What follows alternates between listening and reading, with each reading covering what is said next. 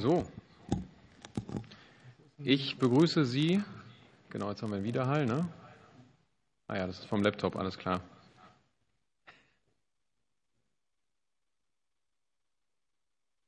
Gut. Ich begrüße Sie nun zu Top 5, unserem öffentlichen Fachgespräch.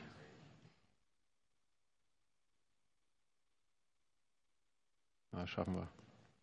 Jetzt, glaube ich, ist weg, ne? Nee, doch nicht. Aber scheint insgesamt eine gute Verbindung zu sein, relativ zügig. Jetzt? Ja, es ist super. Okay, ich begrüße Sie nun zu Top 5, unserem öffentlichen Fachgespräch zum Thema Chancengerechtigkeit für alle Kinder sicherstellen. Aktueller Überblick anhand statistischer Erhebung. Ich weise darauf hin, dass diese Sitzung aufgezeichnet und live auf www.bundestag.de übertragen wird. Dort wird sie auch in der Mediathek abrufbar sein. Zusätzlich wird eine Tonaufzeichnung angefertigt, um im Anschluss ein Wortprotokoll erstellen zu können, das zu gegebener Zeit auf der Internetseite des Bundestags zugänglich sein wird. Beginnen möchten wir heute in der Einführungsveranstaltung zu diesem Thema mit einem aktuellen Überblick. Wie sieht es aktuell im Bildungsbereich aus? Welche lokalen Unterschiede gibt es hierbei und was sind mögliche Gründe dafür? Wie steht es um die Lebenszufriedenheit der Kinder und Jugendlichen in unserem Land? Und wie ausgeprägt ist der Zusammenhang zwischen schulischen Leistungen und dem sozioökonomischen Hintergrund? Über diese Fragen oder um diese Fragen näher zu beleuchten, habe ich für diese Sitzung drei Experten eingeladen. Hierzu begrüße ich sehr herzlich Herrn Alsleben, den Geschäftsführer der Initiative Neue Soziale Marktwirtschaft. Er wird uns heute den aktuellen Bildungsmonitor 2023 vorstellen, welcher uns einen Überblick verschafft, wie es um den Bildungsbereich in den einzelnen Bundesländern steht sowie Herrn Dr. Sedelmeier von der UNICEF. Er wird uns über die aktuelle Lebenszufriedenheit der jungen Generation informieren. Und zum Dritten Herr Professor Dr. Wößmann vom IFO-Zentrum für Bildungsökonomie ist uns digital per Webex zugeschaltet. Er wird unter anderem über den Zusammenhang zwischen schulischen Leistungen und sozioökonomischen Hintergrund berichten. An Sie drei herzlich willkommen.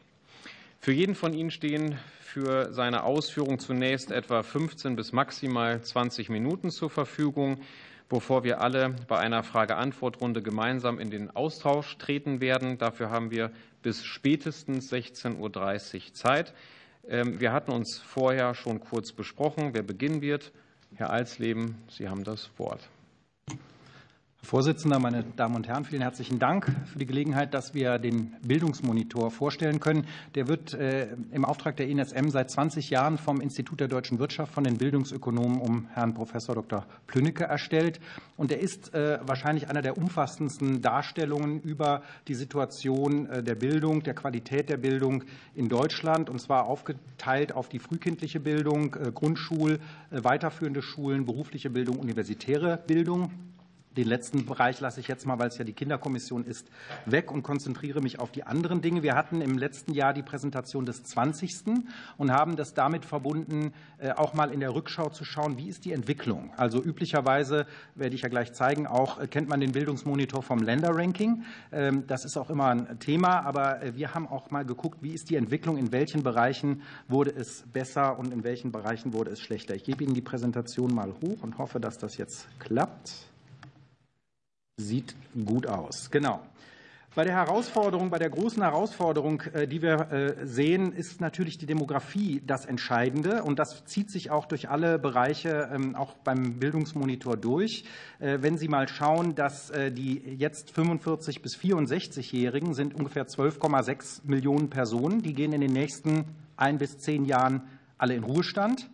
Und äh, es kommen unten bei den 15- bis 24-Jährigen nur 8,2 Millionen nach. Das heißt, wir haben eine Lücke von 4,3 Millionen jungen Menschen, die die Alten ersetzen müssen. Und das reicht nicht oder das wird erhebliche Schwierigkeiten, Auswirkungen auf Wirtschaft, eigentlich auf alles haben, auch soziale Dienste und natürlich vor allem auch auf Bildung und Bildungseinrichtungen. Zuwanderung ist eine Lösung dafür, aber bei dieser Dimension sieht man schon, es kann nicht die einzige Lösung sein. Kommen wir auf das angesprochene Länderranking. Das hören Sie alle, das lesen Sie auch in jeder Lokalzeitung immer. Wo steht mein Bundesland? Ähm, da sind seit Jahren immer Sachsen äh, und Bayern an der Spitze. Ähm, äh, oh, die Schlusslichter sind Brandenburg, Berlin, Bremen. Ähm, das, äh, das, da ändert sich auch nicht viel im, im Mittelfeld schon mal einiges. Aber das Entscheidende dabei ist, auch die Spitzenreiter sind nicht in allen 13 Handlungsfeldern, die wir betrachten, überall spitze, sondern die haben an einigen Stellen durchaus Nachholbedarf. Umgekehrt sind die, die unten stehen, äh, in einigen Bereichen doch sehr weit, sodass wir hier ein sehr, sehr differenziertes Bild haben äh, zwischen den Bundesländern und man eigentlich, und das tun wir in der Studie, ähm, jeden, jedes einzelne Handlungsfeld anschauen muss, wenn man zielgerichtete Lösungen erreichen will. Kommen wir mal auf die Handlungsfelder, wo die schlechteste und wo die beste Entwicklung da ist. Ausgerechnet, sehr schwierig, das Thema Integration. Ähm, wir haben in den letzten zehn Jahren dort in der Gesamtpunktzahl, also wenn man den Durchschnitt aller Bundesländer nimmt, äh, eine erhebliche Verschlechterung, ebenso bei der Schulqualität, und bei Bildung, beim Thema Bildungsarmut, also bei den, äh, bei den Abschlüssen und bei, der, bei den Qualifikationsstufen. Bei der Betreuungsrelation sieht es dann wieder äh, besser aus. Da hat es Verbesserungen gegeben, kann ich gleich auch noch mal aufzeigen. Bei der Förderinfrastruktur, beim Thema Internationalisierung, das betrifft allerdings die Universitäten vor allem. Also das hat mit der Kinderkommission dann wenig zu tun. Wenn wir jetzt den Durchschnitt ansehen, dann ist das Thema wirklich erschreckend. Da sehen wir, nachdem es nach dem PISA-Schock äh, in den ersten zehn Jahren äh, nach oben ging. Also da haben die Kultusministerien gehandelt. Es gab Verbesserungen. Äh, geht es seit ungefähr zehn Jahren mit einem leichten Peak dazwischen nach unten. Ähm, Sie können sich schon an der Kurve und wenn Sie das mit den Jahreszahlen vergleichen, vorstellen, woran das liegt. Aber wir tauchen ein bisschen näher ein. Es gibt natürlich ganz viele verschiedene Faktoren, die äh, Bildungserfolg oder auch Misserfolg bewirken. Da sind die äh, häuslichen Faktoren oder sind die öffentlichen äh, Faktoren. Ich will da jetzt nicht zu wissenschaftlich werden. Wenn wir uns das dann aber sehr konkret ansehen bei den häuslichen Inputs, sieht man, dass der Anteil von Kindern, die zu Hause nicht Deutsch sprechen, von 15,7 im Jahr 2008 auf 21,2 Prozent im Jahr 2021 gestiegen, sind, äh, gestiegen ist. Und äh, das zeigt schon einen großen Teil des Problems. Ähm, das hat auch noch nach diesem Untersuchungszeitraum weiter zugenommen. Es gab weitere Flüchtlinge. Es gab äh, die Flüchtlinge aus der Ukraine, bei denen in den Familien häufig nicht Deutsch gesprochen wurde. Und das, das ist eine Belastung. Es hat einen negativen Einfluss auf das Niveau, an das eine Belastung des Bildungssystems. Es gibt immer mehr Kinder äh, aus Elternhäusern, die keine Lesekultur haben. Ja, da ist immer ein wissenschaftliches Indiz. Gibt es äh, mehr oder weniger als 100 Bücher im, Aus, äh, im Haushalt? Der Anteil von denjenigen, die ähm, weniger als 100 Bücher haben, stieg von, von knapp 61 Prozent im Jahr 2011 auf über 69 Prozent in 2021. Und da gibt es eben einen messbaren Zusammenhang zwischen dem IQB-Test äh, und dem, der Anzahl der Bücher. Dazu passt auch die Zahl der regelmäßig lesenden Jugendlichen, deren Anteil sinkt von 44 Prozent auf 32 Prozent in einem äh, guten Zehn-Jahres-Zeitraum. Ähm, da wird sicherlich auch die zunehmende Verbreitung von Smartphones an den Schulen und in den Haushalten eine gewisse Rolle spielen. Das hängt alles mit dem oder im Regelfall mit dem Elternhaus zusammen. Akademikereltern lesen zu fast 79 Prozent ihren Kindern vor, Eltern ohne Berufsabschluss nur zu knapp 24 Prozent. Ja. Herr Lerieder, ähm, Sie müssen das Mikro anmachen, weil ansonsten wird es nicht. Nee, zu den Zahlen, die Sie gerade vorgelesen haben. 2003 38 Prozent, 2011 44 Prozent, 2022 32 Prozent. Das heißt, es war ja zehn Jahre vorher schon mal besser. Das ist ja nicht kontinuierlich abwärts gehen. So ist es. Das habe ich ja gesagt. Also insgesamt ist das Bildungsniveau ähm, auch schon mal besser geworden und es nimmt wieder ab. Das nimmt wieder ab. Ähm, die ähm, Genau. Also Eltern ohne Migrations, äh, das ist natürlich auch noch wichtig. Eltern ohne Migrationshintergrund lesen zu gut 68 Prozent vor. Eltern äh, ohne gute Deutschkenntnisse ähm, nur zu knapp 38 Prozent. Das heißt, wir haben hier einen Zusammenhang. Ich vermute, Herr Bösmann wird das auch noch stärker vertiefen können ähm, mit dem soziokulturellen Hintergrund, äh, mit den Deutschkenntnissen und dem Bildungsniveau nicht nur dieser Kinder übrigens, sondern auch aller anderen. Ja, wenn Sie das hier nochmal sehen, hier ist das äh, aufgezeichnet, die Linie von 2008, wie sich das mit dem, Bildungshinter mit dem Migrationshintergrund entwickelt hat. Interessanterweise, ähm, es gibt der Anteil derjenigen, die Migrationshintergrund haben und in deren Elternhäusern überwiegend Deutsch gesprochen wird, der ist ungefähr gleich geblieben. Äh, gestiegen ist der Anteil derjenigen, äh, bei denen eben nicht Deutsch gesprochen wird. Ähm, ich kann das für meine Familie sagen. Also wir, meine Frau kommt aus El Salvador, ist keine Deutsche. Ähm, bei uns wird auch Spanisch gesprochen, aber eben überwiegend Deutsch. Wir sind da in, dem, in der unteren Linie.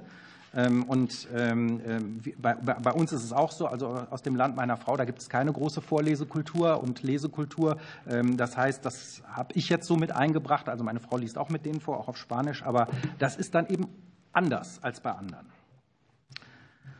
Die Herausforderungen äh, für, äh, durch Zuwanderung, Integration. Hier sehen Sie noch mal die Zahlen. Ja, jetzt konkret auf Viertklässler geschaut, mit und ohne Migrationshintergrund. Da ist der Anteil derjenigen mit Zuwanderungshintergrund äh, von 24,7 in 2011 auf 38,3 gestiegen. Der dürfte jetzt auch eher so Richtung über 40 gehen in diesen, in diesen Jahren 22, 23, 24.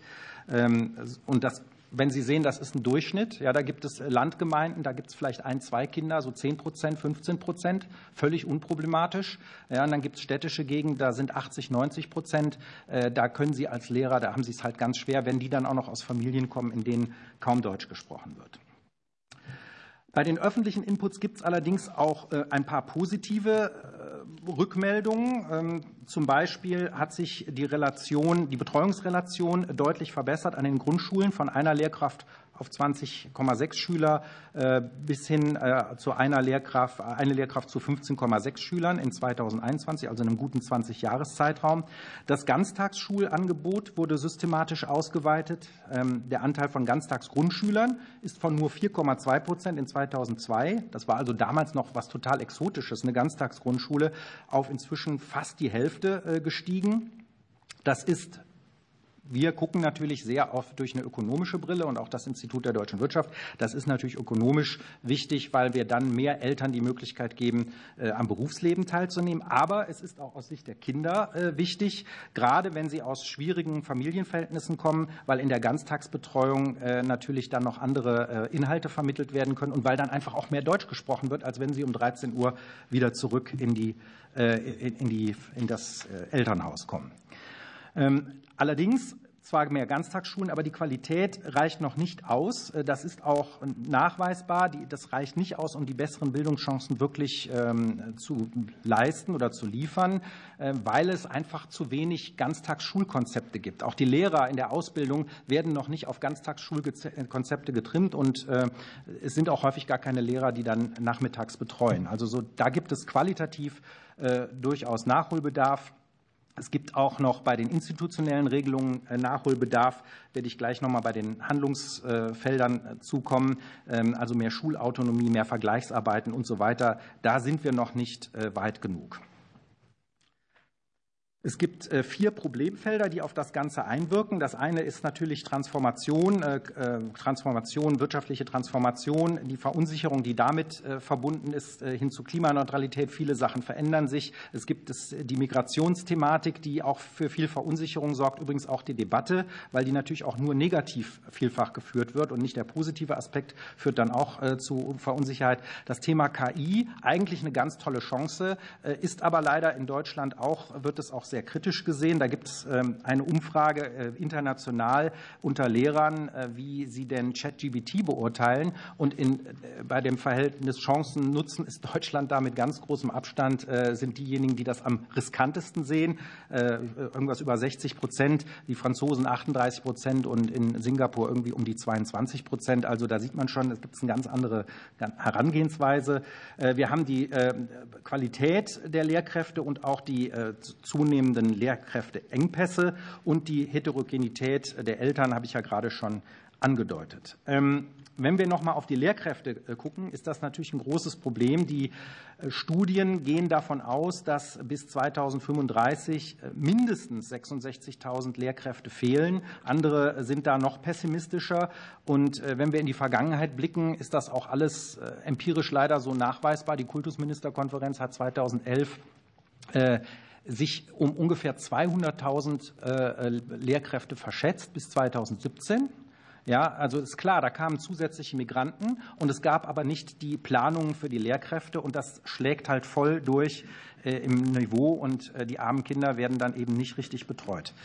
Ähm, gerade bei den MINT-Fächern ist es besonders dramatisch. Ähm, äh, es werden also künftig möglicherweise hunderte, tausende Schüler nicht richtig betreut und beschult werden, so wie es qualitativ notwendig wäre. Also auch gerade um die Ausbauziele bei Ganztagsschulen zu erreichen.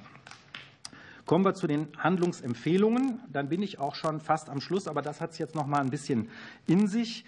Äh, wir müssen wenn wir, wenn wir jetzt in der Rückschau und in dem, was unsere aktuellen Herausforderungen sind, äh, wenn wir wirklich politisch zu Schlussfolgerungen kommen, dann müssen wir sagen, wir müssen viel stärker in frühkindliche Bildung äh, investieren und uns dieses Thema ganz genau ansehen. Jeder Euro, den wir dort sparen, den zahlen wir hinterher vierfach. Das ist ganz klar erwiesen. Das geht von äh, teurerer äh, Bildung im späteren schulischen Bereich bis hin äh, zu Betreuung, sozialer Betreuung, ich sage mal durch Jobcenter und bis hin zu Gefängniskosten, also Gesundheitskosten. Die Gesundheitskosten steigen, wenn man frühkindlich nicht richtig ansetzt. Es gab ja die Debatte vor zwei Jahren, glaube ich, äh, um dieses Thema Grundschulpflicht für Kinder von Carsten Linnemann angestoßen. Äh, das hatte vielleicht so ein bisschen den falschen medialen Spin, aber der, der, das Grundanliegen war, es sollen Kinder Deutsch sprechen können, wenn sie ins erste Schuljahr kommen. Und der Staat hat zu gewährleisten, dass das gilt. Äh, wenn das die Eltern nicht können, muss der Staat das machen. Und deswegen müssen wir in diese frühkindliche Thematik rein. Ähm, unsere Forderung wäre verpflichtende Sprachstandstest für alle Vierjährigen.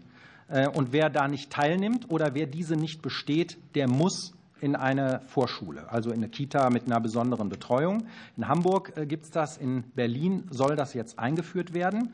Und dann fragt man natürlich, was heißt das verpflichtend? Was ist, wenn die Eltern das nicht machen? Dann ist es so wie bei der Schulpflicht. Im Notfall muss staatlicher Zwang angewendet werden, im Interesse der Kinder. Ja, es geht ja nicht nur darum, dass die Migrantenkinder, dass es denen, äh, dass deren Niveau, das alleine wäre es schon wert, aber das Niveau der anderen Kinder wird ja auch runtergezogen, wenn die Klasse nicht voll Leistungsfähigkeit. Also im Sinne aller Kinder ist es, dass am Anfang möglichst gleiche Startchancen sind. Und das ist auch im Übrigen möglich. Also die frühkindliche Bildung, Vorschule kann dazu führen, dass die Defizite des Elternhauses rechtzeitig ausge, äh, ausgemerzt werden. Es geht dann noch als äh, wichtige Forderung, die Schulautonomie äh, zu stärken. Ich, äh, aus Transparenzgründen hätte ich es vielleicht am Anfang sagen sollen. Ich bin ehrenamtlich Aufsichtsrat eines ähm, gemeinnützigen Schul- und Kitaträgers in Berlin. Die haben drei Grundschulen, eine weiterführende Schule und drei Kitas. Zwei Schulen und zwei Kitas in, allen, in Problembezirken mit auch selber einem recht hohen Migrantenanteil und Anteil von Bürgergeldempfängern. Der Vorteil dieser Schulform gegenüber den äh, staatlichen ist nicht die finanzielle Ausstattung, die ist nicht äh, deutlich besser, sondern sie haben Autonomie. Sie können sehr schnell agil reagieren auf bestimmte Situationen. Ukrainische Flüchtlinge da, äh, Förderprogramme, die es gibt, können von der Schule, von dem kaufmännischen Geschäftsführer sofort beantragt werden. Da wissen die staatlichen Schulen noch gar nicht, dass es diese Förderprogramme gibt. Und das wäre eine Forderung, dass man auch staatlichen Schulen die Möglichkeit gibt, ähm, stärker autonom zu entscheiden, um auf ihre Situation im Bezirk reagieren zu können. Ähm, wir brauchen stärker die deutschlandweiten Vergleichsarbeiten, also das, was äh, mit PISA, was mit anderen Untersuchungen geschieht, noch viel stärker runtergebrochen auf einzelne Länder. Das, was wir auch so ein bisschen hier mit dem Bildungsmonitor versuchen. Die Vergleichbarkeit ist wichtig, um zu sehen, was funktioniert gut, was funktioniert schlecht, wo ist Nachholbedarf, damit Politik schnell reagieren kann. Äh, wir brauchen relativ, wir brauchen stärker gezielte äh, Investitionen, also nicht mit der Gießkanne und Digitalpakt für alle und so, sondern dass man sagt, wir gehen in die Schulen rein, wo die größten Probleme sind, ja, wo hohe Migrantenanteile sind oder nicht Deutschsprechende. Dort muss man stärker sich engagieren als vielleicht äh, in anderen. Wir brauchen das Thema, wir müssen das Thema Leseförderung ähm, äh, unterstützen stärker. Da gibt es Beispiele auch in anderen Ländern, Großbritannien, äh, Tutoring for All. Ähm, das sind Programme, die als Vorbild äh, dienen können mit einer Lese-App und so weiter. Das hat messbare Erfolge gebracht. Also es ist jetzt nicht irgendwas aus dem Poesiealbum, sondern es hat messbare Erfolge gebracht. Wir müssen auch die Verwaltungsstrukturen verbessern, also ähm, die Verantwortlichkeiten zwischen den verschiedenen Bildungsebenen müssten klarer verteilt werden. Äh, wir brauchen unseres Erachtens Bundes, wir brauchen kein Ende des Bildungsföderalismus. Im Gegenteil, wir finden den Wettbewerb gut, weil man nämlich genau sieht, was funktioniert und was nicht. Aber wir brauchen eine stärkere Vergleichbarkeit der Ergebnisse. Also wir brauchen bundesländerübergreifende Regelungen für Prüfungen und auch für äh, Fächerauswahl. Ähm, weil wir nicht so viel Zeit haben, vielleicht noch ganz kurz. Äh, wir müssen natürlich das Angebot der Lehrkräfte sichern. Wir müssen äh, stärker in die Ausbildung von Lehrkräften und wir müssen auch stärker, weil, wir das, weil das alleine nicht ausreicht, äh, vielleicht fachfremde Lehrern, eine fachfremden Lehrern ermöglichen, einzusteigen, äh, beziehungsweise fachlichen Lehrern, die aber nicht unbedingt Lehrer sind. Da müssen wir einfach äh, gucken, dass wir ähm, externe Kräfte hinzuholen ähm, und äh, vielleicht auch nur für ein Fach. Also wir müssen dann nicht mehrere Fächer haben. Wir müssen einfach jetzt alles versuchen, was geht, um Bildungskompetenz, um, um Bildung zu stärken, um die Qualität zu stärken. Ähm, wir müssen ähm, vielleicht auch stärker Studenten einsetzen, mindestens in Projekten oder in der Nachmittagsbetreuung, Lehramtsstudenten. Ähm, da brauchen wir, wir brauchen einfach viel mehr. Da ist die Not äh, groß.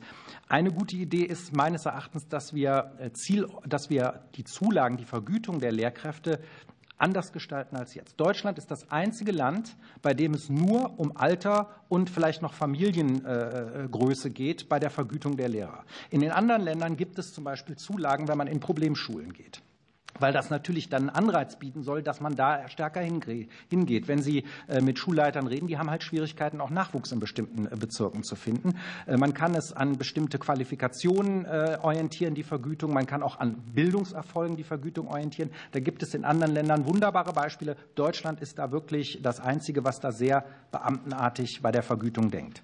Ähm, wir brauchen bei der Digitalisierung, ähm, müssen wir weiter vorankommen. Wenn ich jetzt höre, äh, Schneechaos, äh, die Schulen fallen aus. Nein, die Schulen dürfen natürlich nicht ausfallen, sondern vielleicht der Präsenz fällt aus, äh, Präsenzunterricht. Aber die Schulen müssen ja weiter unterrichten können. Dass das drei Jahre nach Corona immer noch überhaupt ein Thema ist, wundert mich. Ähm, wir müssen stärker auch in eine Partnerschaft mit den Eltern kommen. Die müssen stärker eingebunden werden, damit sie erkennen, warum es wichtig ist, auch zu Hause zu lesen bestimmte Dinge zu machen, auch Medienverhalten und so weiter. Wir können Schulen, sollten Schulen vielleicht auch zu Familienzentren umbauen. Das ist ja jetzt ein sehr staat, also vielleicht wundert Sie das von einem marktwirtschaftlichen Institut, dass wir diesen äh, sehr staatlichen Weg gehen. Aber äh, das ist einfach der Punkt, wo Kinder und Eltern zusammenkommen können und wo man dann auch andere Unterstützungsmöglichkeiten anbieten kann. Mentoring, Nachhilfeprogramme von den Studierenden habe ich schon äh, erzählt, die man dann einbinden könnte. Ähm, also da gibt es viele Möglichkeiten, ähm, Chancen der Digitalisierung. Äh, was in der Studie auch noch vorkommt, äh, was vielleicht den einen oder anderen hier interessiert, es ist auch wichtig, dass wir die Schulen nicht nur zur reinen Wissensvermittlung äh, nutzen, sondern dass auch zum Beispiel demokratische ähm, äh, Demokratieförderung passiert. Äh, wir sehen ja jetzt gerade, ähm, dass es wichtig ist, dass man reflektiert bestimmte Dinge wahrnehmen kann. Äh, und das muss Schule auch liefern, wenn das Elternhaus das nicht liefern kann. Also die Schule bekommt eine ganz andere Aufgabe als vielleicht noch vor 30 Jahren. Und dessen müssen sich Bildungspolitiker bewusst sein. Das jetzt im Parfumsritt über diese, ähm, ich weiß gar nicht, wie viele Seiten es sind, 230 oder so. Ähm, ein kurzer Überblick. Ich kann gerne versuchen, noch auf Nachfragen, vielleicht auch im Nachgang äh, weitere Infos zu liefern. Äh, aber das jetzt vielleicht so mal als erste Botschaft vorweg. Ja, vielen Dank, Herr äh, Alsleben, für diesen Überblick. Ich glaube, da waren viele Punkte dabei. Ich habe auch schon gesehen, dass der ein oder andere sich was mitgeschrieben hat. Ich habe auf jeden Fall gleich noch mehrere Fragen. Die würde ich aber gerne dann gebündelt ähm, im Anschluss an die Vorträge vornehmen lassen wollen. Und jetzt kämen wir erst mal zum Vortrag von Herrn Dr. Siedelmeier. Sie haben das Wort. Ja, vielen Dank, Herr Vorsitzender und liebe Abgeordnete und Kollegen. Ähm, ich darf einen Einblick geben in den UNICEF-Bericht zur Situation der Kinder in Deutschland von 2023. Da kommt Bildung auch als ein äh, Bestandteil vor, aber es sind eben mehrere Dimensionen, die das kindliche Wohlbefinden bestimmen. Und äh, Auf Englisch heißt es Well-being, manche sagen auf Deutsch auch kindliches Wohlergehen. Ähm, das ist eben so, dass wir untersuchen, wie ist der Bildungsstand, aber auch wie ist auch der Gesundheitsstand von Kindern in den verschiedenen Ländern. Wie steht es um die materielle Armut? Wie steht es um Sicherheit von Kindern? Und wie steht es auch um die Wechselwirkungen? Und Herr Vorsitzender, ähm, Sie, Paul hat mich gebeten, auch etwas zur Lebenszufriedenheit in Deutschland zu sagen. Und ich denke, das ist sehr zentral, ähm, auch für Bereiche wie Bildung, natürlich sowieso für Bereiche wie Gesundheit, aber eben eigentlich für das gesamte Aufwachsen von Kindern. Und ähm, diese Berichte, ich habe den ja auch mal mitgebracht, als PDF ist es sehr praktisch, da kann man nämlich direkt in die Daten reinklicken. Ähm, die hat für uns immer der Professor Dr. Hans Bertram angefertigt, auch den letzten hier, ein bekannter Familiensoziologe, den viele hier kennen. Insofern ist das auch ein Werk von Herrn Bertram, das natürlich mit UNICEF gemeinsam, auch mit mir gemeinsam entstanden ist. Und das möchte ich auf jeden Fall voranstellen. Ähm, das ist immer im internationalen Vergleich. Also wenn Sie durch die einzelnen 114 Seiten sind es in dem Fall nur, aber auch schon einige ähm, gehen, dann können Sie auch immer sehen, wie ist das jetzt Deutschland im internationalen Vergleich einzuordnen oder eben auch, wo es möglich ist, ähm, im regionalen, sprich in Deutschland eben im Bundesländervergleich.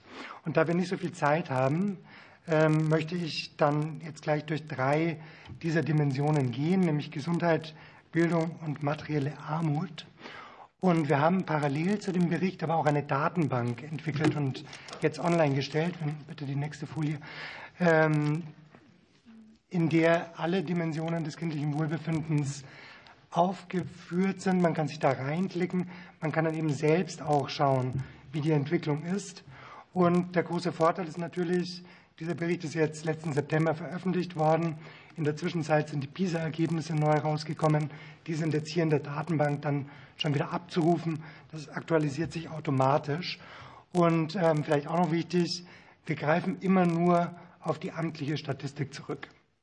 Wir machen zwar auch Studien selbst, aber ähm, die UNICEF-Berichte zum kindlichen Wohlbefinden und auch die Datenbank ähm, sind eben nur äh, die Daten äh, aus den amtlichen Statistiken. Ich glaube, das ist ganz gut so, dann, dann gibt es auch keine Diskussionen. Ähm, ja, gehen wir am besten auf die, auf die nächste Folie, dann können wir einmal einsteigen, auch bei dem Thema Gesundheit, Schrägstrich mentale Gesundheit. Das haben wir in dem Bericht auch ganz nach vorne gestellt, weil es tatsächlich so ist, dass die Lebenszufriedenheit von Kindern und Jugendlichen. Insbesondere wird es bei 16- bis 19-jährigen Jugendlichen im internationalen Vergleich von Eurostat gemessen, gerade seit der Corona-Pandemie erstmal stark runtergegangen ist. In Deutschland allerdings auch schon vorher im internationalen Vergleich sehr schlecht war. Und, und das ist auch wieder deutschlandspezifisch, jedenfalls nach den Daten von 2022, leider aktuell bisher nicht mehr hochgegangen ist die Kurve. Also wir haben immer noch eine sehr unterdurchschnittliche Lebenszufriedenheit bei den Jugendlichen. Ähm, es gibt natürlich harte Faktoren. Also materielle Armut ist tatsächlich ein harter Faktor, der messbar ist ähm, für die Lebenszufriedenheit. Aber es gibt zu wenig Forschung, um jetzt wirklich sagen zu können, warum spezifisch in Deutschland, was das Schlusslicht ist mit Bulgarien aktuell, die Lebenszufriedenheit so signifikant niedriger ist. Da müsste man also noch weiter forschen. Es gibt ja Thesen wie, dass auf die Bedürfnisse von Jugendlichen während der Pandemiezeit wenig eingegangen worden ist, dass es vielleicht auch eine fehlende positive Zukunftsvision gibt, aber das sind wirklich nur Hypothesen, äh, denen man stärker nachgehen müsste, genauso wie es die Hypothese gibt, dass Jugendliche oder auch schon Grundschulkinder teilweise die Bad News, die wir leider alle im Moment auch verstärkt haben, direkt auf dem Handy sehen und selbst verarbeiten müssen. Und ähm, dass das möglicherweise auch ein Faktor ist, der ähm, ja, zu diesen Werten führt. Bei der nächsten Folie, ich habe dann immer zu den drei Dimensionen noch mal einmal, oder die Kollegin besser gesagt, äh, die Zahlen äh, aufgeführt, noch mal ganz kurz komprimiert. Also wir sind Schlusslicht im europaweiten Vergleich bei der Lebenszufriedenheit. Ähm, bei einkommensschwachen Familien oder den Kindern in diesen Familien ist es signifikant ähm, schlechter. Aber im Bereich Gesundheit auch eine positive ähm, Entwicklung. Die Lebenserwartung in Deutschland ist hoch, auch was die Anzahl der Jahre angeht, die Kinder erwartbar gesund verleben, ist im internationalen Vergleich hoch. Und ähm, die Selbsteinschätzung, wie gesund fühle ich mich eigentlich, die ist auch sehr, sehr gut. Wobei es da auch einen Unterschied gibt zwischen einkommensstarken und einkommensschwachen Familien. 98 Prozent positive Selbsteinschätzung bei einkommensstarken, 89 Prozent Selbsteinschätzung, positive Selbsteinschätzung bei einkommensschwachen Familien, in dem Fall äh, Mädchen. Dann machen wir mal weiter mit der Dimension 2, damit wir in 20 Minuten durchkommen. Da ist natürlich schon sehr viel gesagt worden, wo ich auch dem Kollegen hier bei sehr vielen ähm, zustimmen würde. Äh, ich würde das jetzt mal komprimieren, dass es mittelfristig zumindest eine Herausforderung ist für die internationale Wettbewerbsfähigkeit Deutschlands, wie sich die Bildung in den letzten Jahren entwickelt hat, der Bildungsstand. Ähm, das zeigen IGLU, PISA, IQB, äh, ihre Studie. Und ich denke, diese Herausforderung ist bekannt. Ähm, auch diverse Schülerschaft, haben Sie sehr stark herausgestellt, ähm, ist eine Herausforderung. Was wir ähm, gesehen haben, was jetzt gerade noch nicht kam, ist, dass im internationalen Vergleich in Deutschland die Grundschulen unterfinanziert sind. Wenn Sie nochmal auf die nächste Folie gehen, dann sehen wir, wir haben 0,7 Prozent des Bruttoinlandsproduktes in Deutschland in die Grundschulen investiert, während Schweden beispielsweise 1,2 Prozentpunkte mehr, und das ist bei einem Bruttoinlandsprodukt wirklich sehr viel Geld, äh, investiert hat, Finnland 0,7 ähm, Prozentpunkte mehr. Und ähm, ich glaube, um der Tendenz, die wir jetzt sehen und die wahrscheinlich auch nicht so leicht zu bremsen ist, entgegenzuwirken und so eine Schubumkehr ähm, hinzukriegen, muss man ganz besonders auf die Grundschulen gucken. Natürlich auch auf die Kitas. Ich denke, da ist aber seit 2005, 2007 äh, in Deutschland auch sehr, sehr viel passiert. Und es muss weitergehen. Aber die Grundschulen scheinen uns ein bisschen im Windschatten der Ereignisse sich entwickelt zu haben. Und ähm, da liegt aber eine sehr, sehr große Chance, weil mit dem Ausbau des Ganztags und der Verzahnung zwischen Schulbetrieb und Kinder- und Jugendhilfe ähm, ist es eben möglich, auch mit der Diversität zurechtzukommen und diese ähm, teilweise eben schlechteren Voraussetzungen aus den äh, Elternhäusern, die Sie auch ähm, beschrieben haben, gerade als Leben auszugleichen. Und das ist ja auch die Aufgabe dann der Schule und des Bildungssystems im Gesamten. Und zum Bildungssystem würden wir eben tatsächlich auch die Kinder- und Jugendhilfe rechnen wollen. Dann noch eine auch positive äh, Note zu dem Punkt Bildung. Ähm, auf der nächsten Folie. Ich, glaub, ich glaube, es kommt vielleicht auch später nochmal. Es ist eben so die Wahrnehmung, dass wir aktuell eine Problematik, eine demografische Problematik haben, weil wir zu wenig Fachkräfte haben, weil viele ins Rentenalter eintreten und dann wenig Nachwuchs ist. Aber die gute Nachricht aus der ähm, Bevölkerungsprognose ist, dass wir bis 2035 etwa eine Million mehr schulpflichtige Kinder in Deutschland haben werden.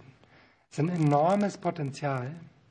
Und ähm, wir können nur empfehlen, sich dessen auch anzunehmen, das Potenzial zu sehen und zu heben.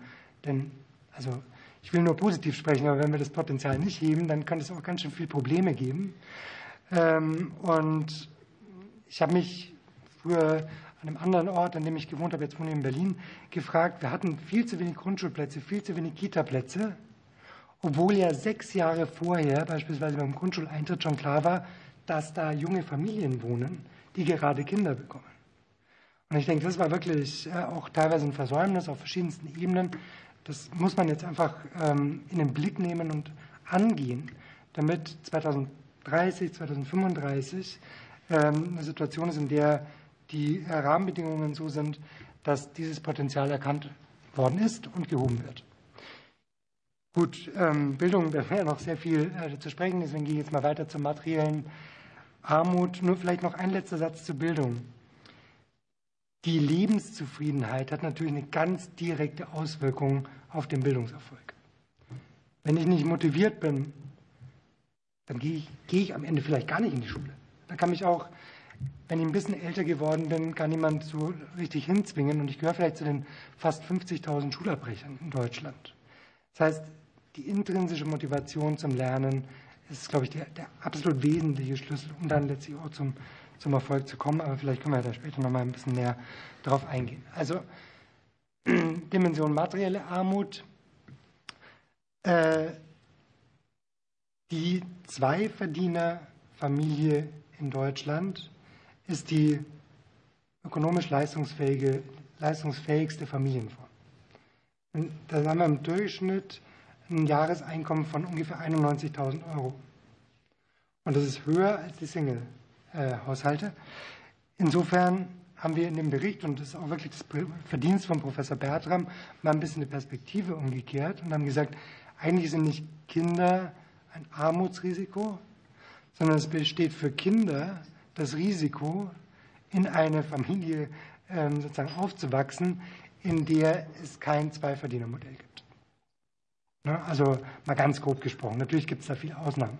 Aber wenn man diese Perspektive umkehrt und sieht, wie überproportional Kinder von materieller Armut betroffen sind, die in alleinerziehenden Haushalten leben oder ab drei Kindern aufwärts, dann, glaube ich, ähm, erkennen wir auch, wo die Steuerungsnotwendigkeiten sind für die materielle Absicherung ähm, eben von besonders benachteiligten Kindern. Gleichzeitig ist natürlich die berufliche Perspektive und berufliche Leistungsfähigkeit der Eltern der wichtigste Faktor zur Reduzierung der Kinderarmut. Deswegen sollte man da nicht nachlassen. Das ist ganz klar. Aber ich glaube, das ist vielleicht nochmal ein Aspekt, der äh, bei den Diskussionen äh, relevant ist. Anders gesprochen kann man auch sagen, man sollte die Kinder nicht bestrafen dafür, in welche Familie sie reingeboren werden, sondern schauen, dass sie äh, so aufwachsen können, dass sie zumindest die Teilhabemöglichkeiten haben in unserer Gesellschaft, die nicht ähm, zu Deprivation führen. Und das ist die nächste Folie noch einmal in Zahlen glaube ich, ein sehr, sehr interessanter Punkt in Deutschland. Auch in dem internationalen Vergleich, wir haben im Dezember noch mal eine Studie dazu rausgebracht, daraus ist diese Grafik, sind die familienpolitischen Leistungen äußerst wirksam. Ohne familien- und sozialpolitische Leistungen wäre Deutschland, in Deutschland die Kinderarmut bei etwa 35 Prozent. Das habe ich jetzt hier nicht auf der Folie, aber können Sie in der Studie nachgucken.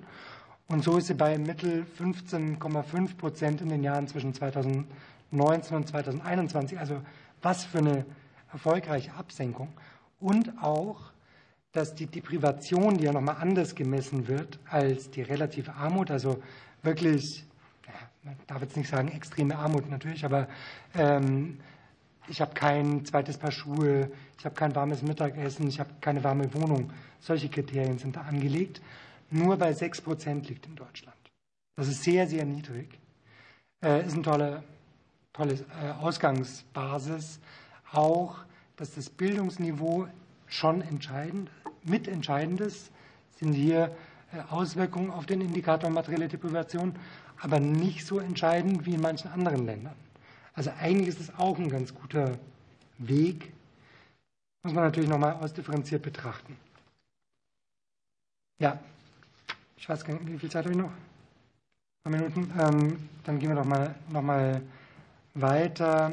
Wir können ja später noch mal bisschen einsteigen, äh, falls Sie da noch Punkte haben zu diesen drei Dimensionen. Ähm, aufgeteilt in spezifische Empfehlungen, die sich jetzt aus diesem Bericht ergeben und strukturelle Empfehlungen zum Thema Kind, kind Kinderrechte, ähm, die wir als UNICEF in Deutschland eigentlich schon sehr lange auch immer wieder mantraartig vortragen, äh, über die wir auch natürlich gerne weiter diskutieren können. Äh, die Investitionen in Grundschulen, in den Bildungsbereich, in die Kinder- und Jugendhilfe und diese Infrastruktur sehen wir wirklich als eine Zukunftsweichenstellung für Deutschland aktuell. Deswegen die Empfehlung dort genau hinzuschauen, sich nicht irritieren zu lassen, ähm, auch von Zuständigkeiten, von möglichen Investitionsbremsen, ähm, sondern das ähm, gemeinsam anzugehen. Die Startchancen angleichen, ein gleichnamiges Programm Startchancen äh, ist ja in der Pipeline, um auch äh, natürlich die Kinderarmut und die Förderung von Teilhabe oder zu reduzieren, die Förderung von Teilhabe zu ermöglichen, aber eben auch das in ein Gesamtkonzept einzubinden und Bildung nicht zu vergessen. Ähm, dann, das ist vielleicht ein weicher Faktor, aber ich glaube, dass er unglaublich viel Relevanz hat ähm, für Chancengerechtigkeit. Das ist die Partizipationsmöglichkeiten, Teilhabe für Kinder und Jugendliche, vor allem auch kommunal zu verbessern. Es gibt ja auch dazu einen nationalen Aktionsplan für Kinder- und Jugendbeteiligung. Es gibt ähm, in Deutschland inzwischen über 50 kinderfreundliche Kommunen. Es gibt mehrere Bundesländer, die Kinderrechte und damit auch Partizipation in den Mittelpunkt ihrer Schulentwicklung stellen möchten und viele andere Initiativen auch von tollen Organisationen. Ähm, ich glaube, das müssen wir noch stärker sichtbar machen und noch stärker zugänglich machen, vor allem für Kinder und Jugendliche, damit sie das Gefühl haben, auch wirklich Teil dieser gesellschaftlichen Entwicklungen zu sein, sich nicht abgehängt zu fühlen. Ähm, und letzter Punkt spezifisch ist, ähm, dass es tatsächlich auch die Politik, glaube ich, betrifft. Also ich finde es toll, dass Sie heute diese öffentliche Anhörung machen, öffentliches Fachgespräch. Ähm, davon wünschen wir uns natürlich mehr, auch in der Öffentlichkeit, die Stimmen von Kindern und Jugendlichen. Ungewöhnlicherweise sind wir heute drei Sachverständige, die fast genau 50 Jahre alt sind und männlich. Aber sonst sind in der Kinderkommission auch oft ähm, Jugendliche selber, äh, die zu Wort kommen. Und ich glaube, dass äh, nicht nur in der Kinderkommission, sondern insgesamt im Politikbetrieb sehr, sehr wichtig, ähm, um die Anschlussfähigkeit an Politik, an Gesellschaft, an Demokratie für Jugendliche aufrecht zu erhalten.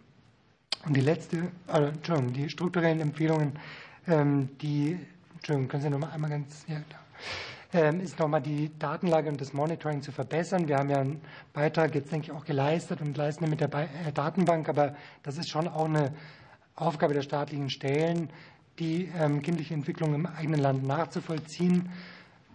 Will ich jetzt gar nicht näher darauf eingehen. Kinderrecht im Grundgesetz ist auch was, was wir immer sagen, muss man natürlich richtig und gut machen, damit es keine negativen Auswirkungen hat, äh, die auch befürchtet werden könnten. Ähm, aber es ist, glaube ich, eine wichtige Grundlage, weil alles, was in Deutschland passiert, auf gesetzlicher Grundlage passiert. Auch Investitionsentscheidungen passieren auf gesetzlicher Grundlage und schließlich einen dauerhaften Mechanismus zur Zusammenarbeit über Ressorts und Zuständigkeiten hinweg. Da gibt es ja auch gute Ansätze, nationale Aktionspläne, ähm, Bund, Länder, Arbeitsgruppen und so weiter. Aber wir stellen eben immer wieder fest, die Zuständigkeiten für Kinder fallen so ein bisschen durch die Raster. Und darauf wirken Sie in der Kinderkommission hin, aber darauf wirken wir auch als UNICEF hin, ähm, dass das stärker zusammenläuft. Letzte Folie ist einfach nur noch mal eine Folie von links, die man jetzt wahrscheinlich nicht so leicht anklicken kann, aber ich kann Ihnen dann gerne auch die URLs dazu geben und äh, bedanke mich erstmal für die Aufmerksamkeit. Ja, auch Ihnen herzlichen Dank für Ihren ähm, Vortrag. Und jetzt würden wir zum dritten Experten kommen, nämlich zu Professor Dr. Bößmann. Ich hoffe, Sie können uns hören.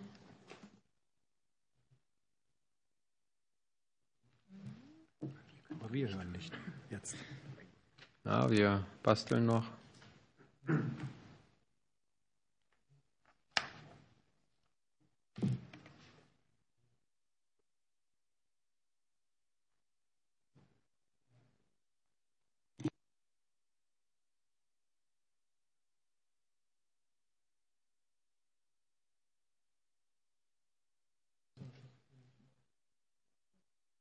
So, genau. Die Präsentation haben wir schon mal, aber wir hören sie, glaube ich, gerade nicht.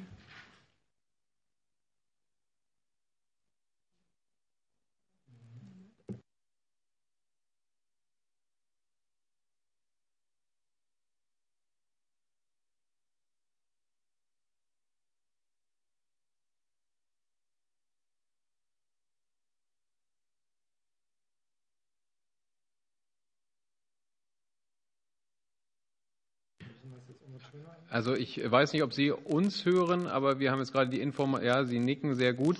Also, dass man Sie bei WebEx hört, äh, hier im Saal hören wir Sie gerade noch nicht. Äh, jetzt müssen wir mal ganz kurz gucken, dass wir da einen Dreh dran kriegen.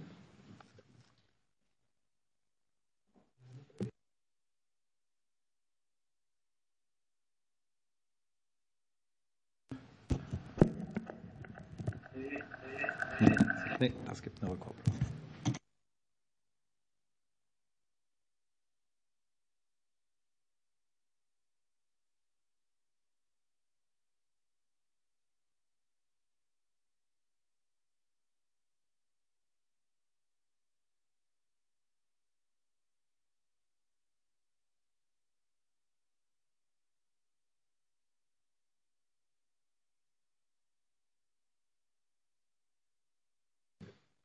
Also zu Ihrer Info, wir probieren da jetzt gerade äh, über die Technik noch was hinzukriegen.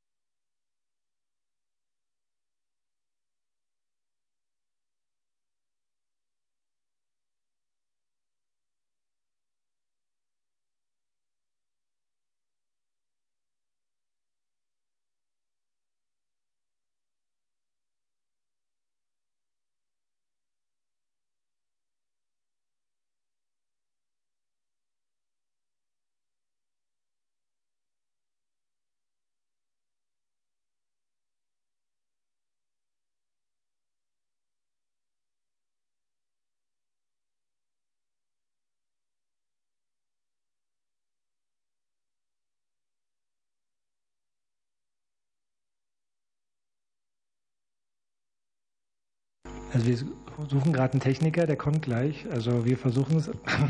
Müsst sich noch ein bisschen gedulden.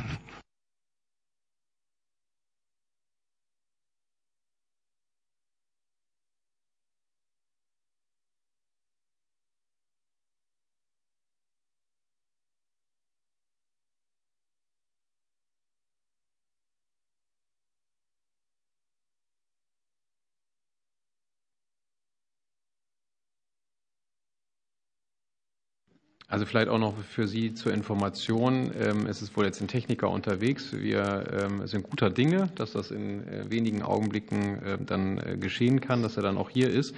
Ähm, falls das dann noch ein bisschen länger dauern sollte, würde ich vorschlagen, dass wir dann Fragen an die anderen beiden Sachverständigen schon mal vorziehen würden. Aber jetzt würde ich einfach noch ein, zwei Minuten warten, ob dann der Techniker da ist und wir dann ganz normal fortfahren können.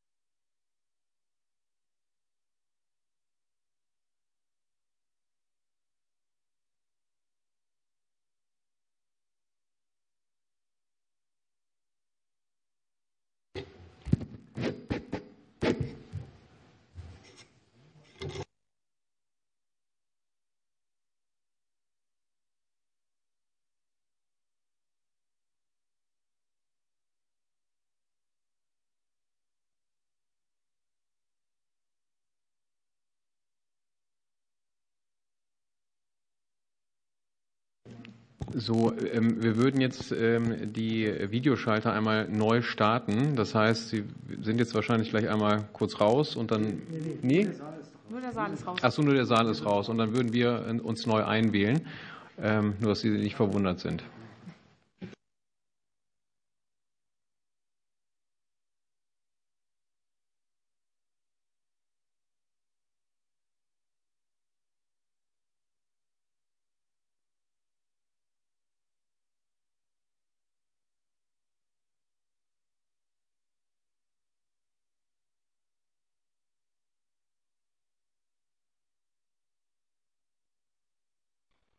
Enter the meeting number followed by pound.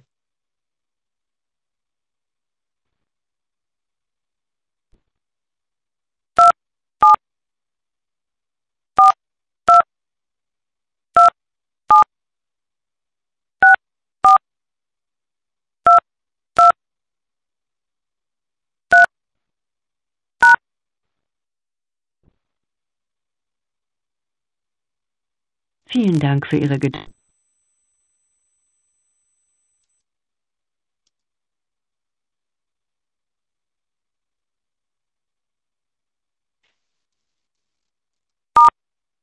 Sehe ich Sie wieder?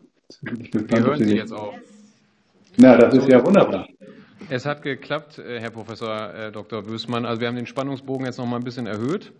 Jetzt, jetzt, würde ich Ihnen auch direkt das Wort geben, ähm, damit wir möglichst im Zeitplan bleiben. Vielen Dank für Ihre Geduld. Sehr gerne. Vielen Dank für Ihre Geduld auch. Es freut mich sehr, dass das dann jetzt geklappt hat und ich gehe mal gleich äh, in Medias Res.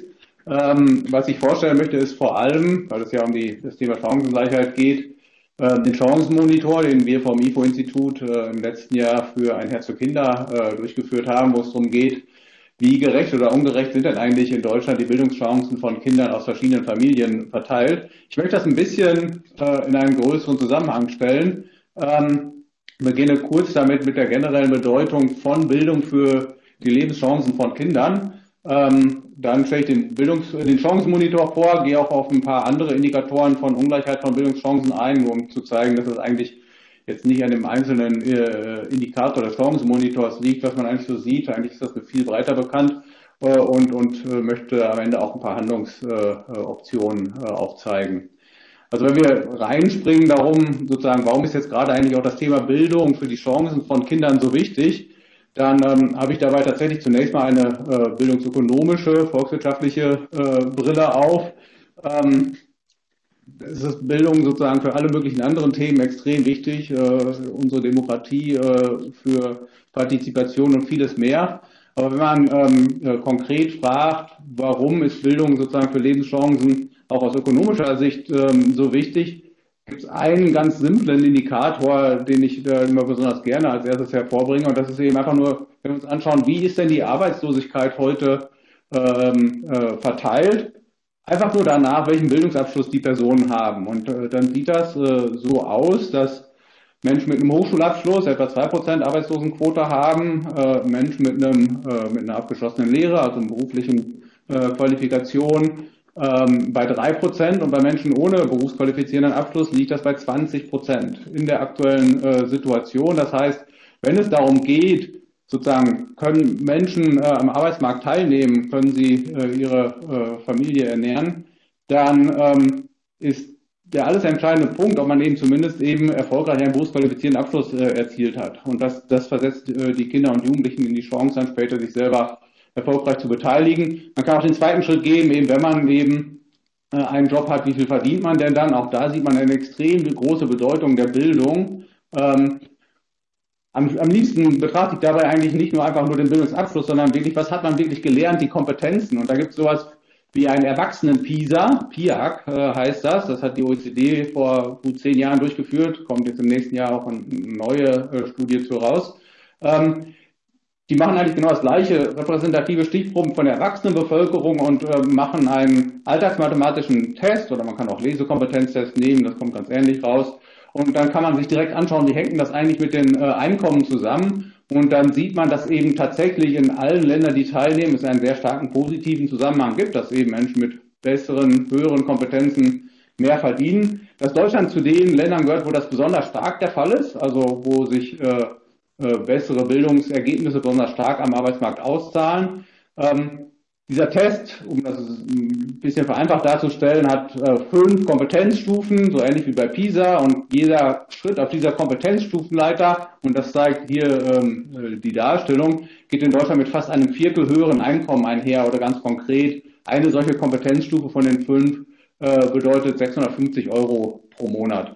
Ähm, oder auch so ein Richtwert, den man sich ganz gut merken kann. Das, was man so im Durchschnitt in etwa in einem Bildungsjahr lernt, geht äh, um und bei mit knapp 10 Prozent höheren Lebenseinkommen einher. Aber jedes, sozusagen jede zusätzliche äh, Kompetenz, die man erwirbt, im, die im Durchschnitt in einem Schuljahr äh, erwerbt, äh, erworben wird. Darum ist das so wichtig für die Lebenschancen äh, der Kinder, dass wir eben auch uns das Thema Bildung anschauen. Und dann haben wir uns eben jetzt in dem Chancenmonitor der konkreten Frage gestellt, wie sieht es denn eigentlich mit der äh, Chancengerechtigkeit in diesem Bereich aus? Also die Idee Chancengerechtigkeit ist, dass jeder Mensch Unabhängigkeit von den Umständen wie Herkunft oder Hintergrund die gleichen Möglichkeiten haben sollte, äh, das eigene Potenzial zu entfalten. Das ist sicherlich ein ganz grundlegendes Prinzip für den Aufbau von fairen und, und leistungsfähigen Gesellschaften. Und dieses Prinzip ist halt verletzt, wenn Faktoren, die außerhalb der Kontrolle einer Person äh, liegen, äh, die Chancen einschränken.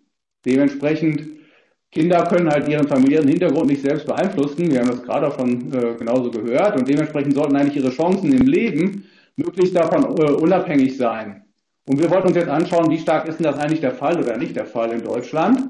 Und äh, dazu nehmen wir als Bildungsmaß ein recht einfaches Maß. Das ist äh, nicht, nicht, nicht, weil es das absolut tollste Maß ist, aber weil es sehr eingängig ist. Nämlich einfach nur die Frage, wie groß ist die Wahrscheinlichkeit, dass ein Kind ein Gymnasium besucht. Nicht, natürlich nicht, weil äh, jedes Kind äh, ein Gymnasium besuchen sollte oder weil das, das für jedes Kind das Beste ist, weit gefehlt. Aber die Chance darauf sollte ja möglichst unabhängig von der Herkunft sein. Und darum nehmen wir hier mal dieses Maß. Ich gehe gleich noch auf ein paar andere ein. Das hängt jetzt nicht an dem Maß sozusagen, was wir hier sehen. Und dann haben wir uns vier Dimensionen des familiären Hintergrunds angeschaut und das sieht man jetzt hier in dieser Tabelle. In der ersten Spalte, das ist äh, der Bildungsabschluss der Eltern. Einfach nur die Frage, wie viele Elternteile haben Abitur, das möglichst einfach zu messen, keins, eins oder beide Elternteile. Dann das Einkommen äh, der Haushalte, das Nettoeinkommen haben wir einfach in, äh, in vier Viertel eingeteilt. Das, unter, das, das unterste Viertel, da kommt man, äh, das ist bei unter 2600 Euro bis zum obersten Viertel über 5.500 Euro. Die Datenbasis für all das Ganze hier ist, ist der Mikrozensus, also das ist eine 1% Stichprobe der deutschen Bevölkerung. Ähm, da hat man so richtig viel ähm, Beobachtung und kann da dann tief reingehen. Und darum können wir eben auch weitere Dimensionen anschauen, wie etwa den Migra Migrationshintergrund, ja, nein, oder äh, ist es ein alleinerziehendes Elternteil, ja oder nein. Und sozusagen aus diesen vier Kategorien kann man dann einzelne ähm, äh, äh, Gruppen machen. De facto gibt es das insgesamt dann 40 Gruppen. Wir haben hier mal ein paar interessante äh, daraus zusammengestellt. In der Studie finden Sie dann auch, auch alle Details weiter.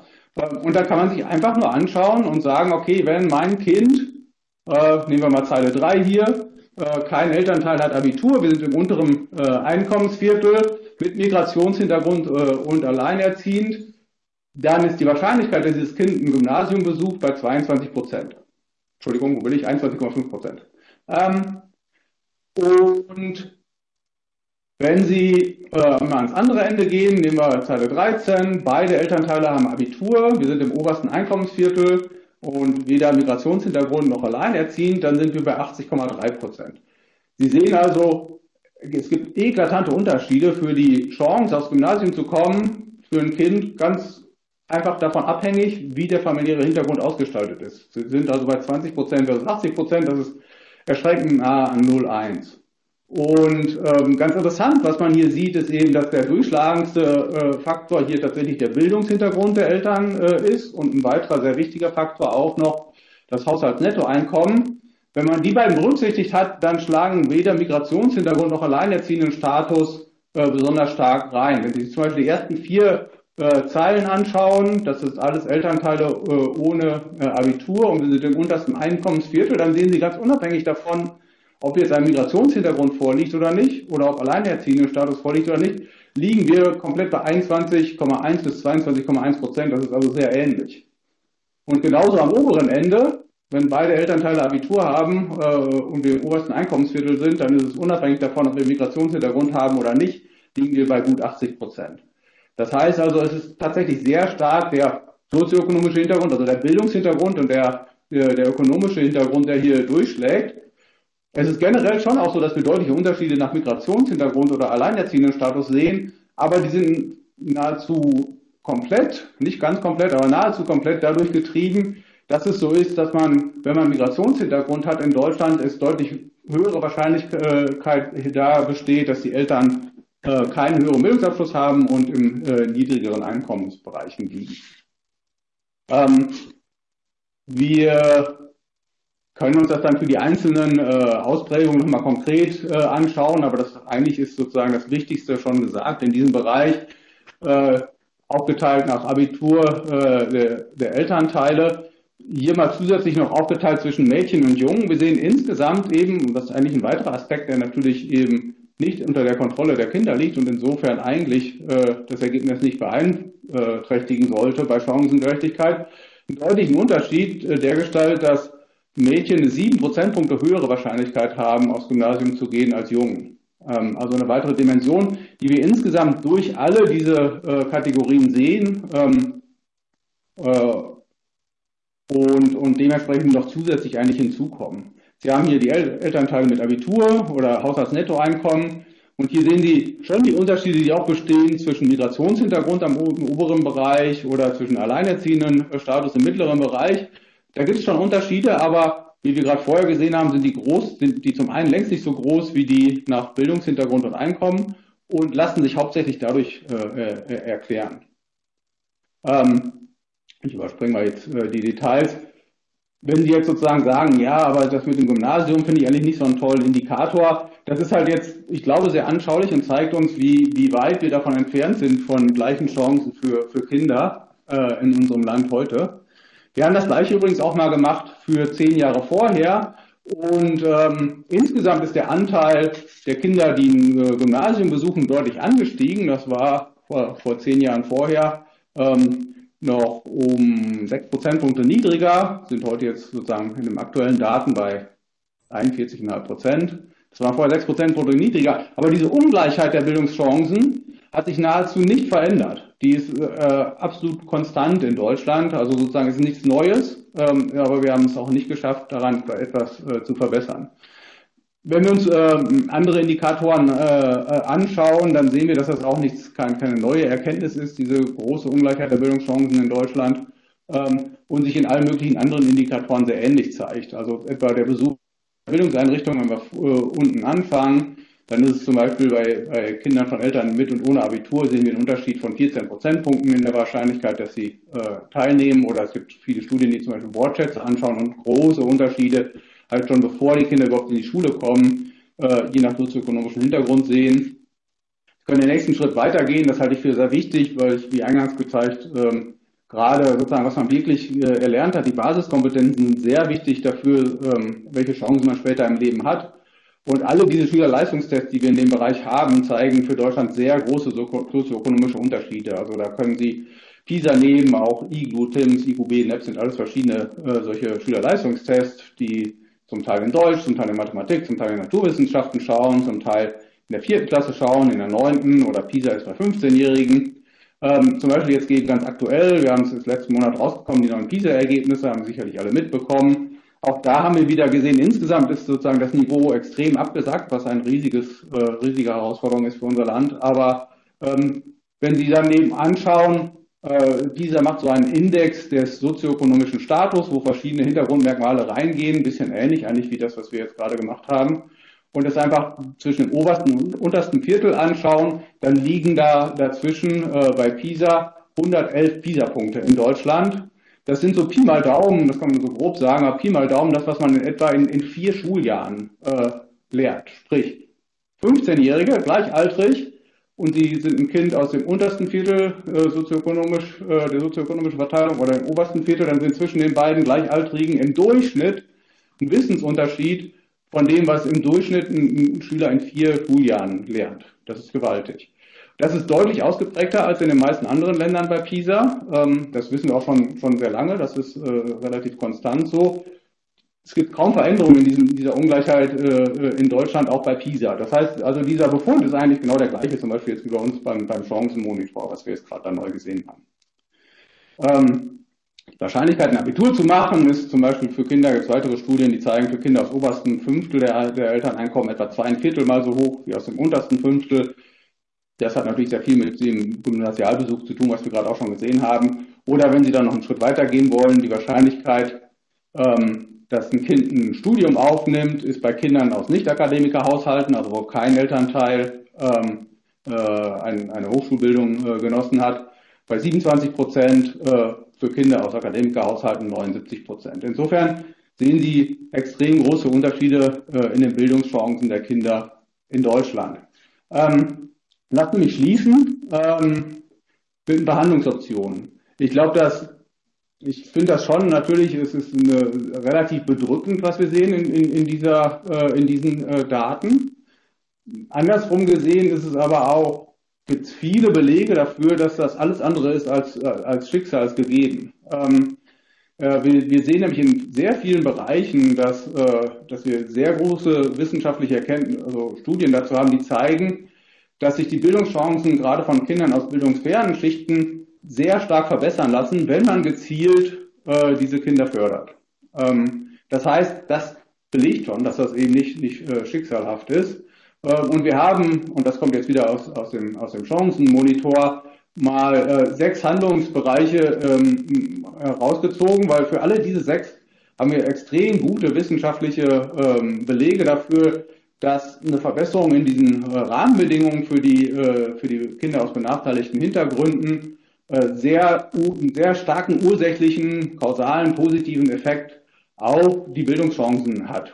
Ähm, der erste Bereich, wir haben das vorhin auch schon gehört, was extrem wichtig ist, ist, dass man gerade die Kinder aus benachteiligten Hintergründen ähm, möglichst in, in umfangreich und in möglichst qualitativ hochwertige frühkindliche Bildungsangebote äh, hineinbekommen muss. Und wir haben zwar einen großen Kita-Ausbau gesehen in Deutschland in den letzten 10, 20 Jahren. Ähm, der ist aber viel zu wenig gerade bei den benachteiligten Kindern angekommen. Und ich glaube, gerade in dem Bereich, ähm, je früher man ansetzt, desto größere äh, Wegmechanismen kann man haben, wenn man erfolgreich ansetzt. Und man sieht da, dass es da sehr starkes gibt. Das ist dann äh, häufig, die, die wirklich guten Programme sind stark verbunden mit dem zweiten Punkt hier, nämlich, dass man die Eltern mit ins Boot bringen muss. Das heißt eben, man muss gerade äh, die Familien von benachteiligten Kindern bei ihren Erziehungsaufgaben stark unterstützen. Das heißt, gute Programme nehmen die äh, mit ins Boot, zum Beispiel äh, Familienbesuche zu Hause oder auch äh, Gruppenabende für, für Eltern, um mit denen zu sprechen, wo ihre größten Herausforderungen sind. Ein dritter Punkt, ähm, extrem wichtig für, für die, die Lernchancen von Kindern sind die Lehrkräfte. Je besser die Lehrkräfte, ähm, desto mehr lernen die äh, Kinder und Jugendlichen. Und darum müssten wir eigentlich alles dafür tun, die besten Lehrkräfte an Schulen zu bringen, die, die viele benachteiligte Kinder haben. Das ist leichter gesagt als getan, ähm, aber ich glaube, es ist wichtig, dass wir in dem Bereich äh, mitdenken. Man kann zum Beispiel daran denken an äh, Zulagen für Lehrkräfte, die bereit sind, in Brennpunktschulen zu gehen. Das wäre sicherlich etwas, was schon mithelfen könnte. Man wird das nie komplett ausgleichen können, aber, aber ich glaube, man kann da schon auch viel tun. Äh, ein vierter Aspekt, wofür es gute Belege gibt, dass eben das, was bildungsnahe Eltern machen, wenn ihre Kinder nicht mehr mit dem Klassenziel mitkommen, ist, sie kaufen sich Nachhilfe ein. Äh, und das Gleiche können wir als Gesellschaft äh, versuchen sicherzustellen, dass auch Kinder aus benachteiligten Hintergründen die gleiche Chance haben, also sehr früh und dann möglichst auch kostenfrei anzubieten, dass wenn das Kind eben nicht mehr mitkommt, man gezielte Nachhilfe bringt, äh, was die Kinder ähm, sehr stark voranbringen kann. Gerade eben in diesen Bereichen, wo die Familien selbst nicht so stark bei der Bildung helfen können. Ein fünfter Aspekt, äh, für den es auch viele Belege gibt, ist, dass ähm, je früher man auf verschiedene äh, weiterführende Schularten aufteilt, desto größer sind am Ende die Ungleichheiten zwischen Kindern aus verschiedenen Hintergründen. Und insofern ist diese sehr frühe Aufteilung nach, in den meisten Bundesländern ja nach der vierten Klasse, die es eigentlich nur noch in Deutschland und Österreich gibt, wohingegen zwei Drittel der OECD-Länder das erst mit, mit frühestens 15 Jahren macht. Wenn wir das weiter nach hinten verschieben würden, könnten wir auch einiges an, an Chancengleichheit gewinnen, ohne dass dadurch die Leist das Leistungsniveau äh, leiden würde, gemäß der Forschung, die wir so kennen. Und äh, last not least ähm, ähm, können, haben wir auch gesehen, dass eine weitere Möglichkeit, Kinder, benachteiligte Kinder gezielt zu fördern, Mentoring-Programme sind. Wir haben da selbst vom IFO-Institut aus eine große Studie zu gemacht, ähm, wo wir, ähm, äh, und zwar jetzt eben nicht bei ganz jungen Kindern angesetzt, sondern erst im Alter von 14 Jahren, 8., 9. Klasse, wo es äh, ein Mentoring-Programm, das nennt sich Rock Your Life, das gibt es in sehr vielen äh, äh, Orten in, in Deutschland. Und wir haben es überall dort, wo ähm, wo es eine, eine Übernachfrage gab, eigentlich dann das Los entscheiden lassen, wer reinkommt. Und dementsprechend konnten wir dann äh, drei Jahre später sehen, ob, ob die Kinder, die da mitmachen konnten, denn andere Möglichkeiten gehabt haben als die, äh, äh, die nicht reingekommen sind. Und wir sehen interessanterweise bei den nicht so benachteiligten Kindern keine äh, positiven Effekte, aber bei den stark benachteiligten Kindern sehr starke positive Effekte auf die schulischen Leistungen, auf die Verhaltensweisen und auch auf ähm, äh, auf die Ausrichtung Richtung Arbeitsmarkt. Es geht hier ja um, um äh, Kinder, für die das Jugendliche, für die das dann bald der Fall sein wird. Und wir sehen, dass das drei Jahre später ähm, die ähm, Beteiligung an einer Ausbildung, die Wahrscheinlichkeit, dass diese Jugendlichen eine Ausbildung aufgenommen haben, ähm, die bei denen, die nicht teilgenommen haben, äh, bei äh, 29 Prozentpunkten liegt, diese um 27 Prozentpunkte erhöht haben, also insgesamt nahezu verdoppelt die, äh, die Chance, dass diese Kinder eine äh, Ausbildung aufgenommen haben. Also man kann auch unter 14-Jährigen dann noch viel erreichen, wenn man bereit ist, und das gilt halt für alle diese Punkte, diese Kinder aus den benachteiligten Hintergründen sehr gezielt zu fördern.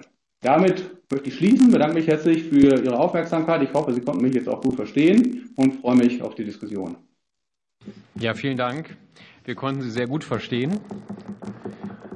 Und ich würde jetzt auch in Anbetracht der Zeit direkt äh, in die Fragerunde übergehen. Wir haben ja noch äh, nicht mehr ganz 20 Minuten und die Kollegin Fester hat mir zumindest gerade schon mal angedeutet, dass sie äh, auch zeitig los müsste. Frau Lakamp auch. Ähm, da würde ich jetzt.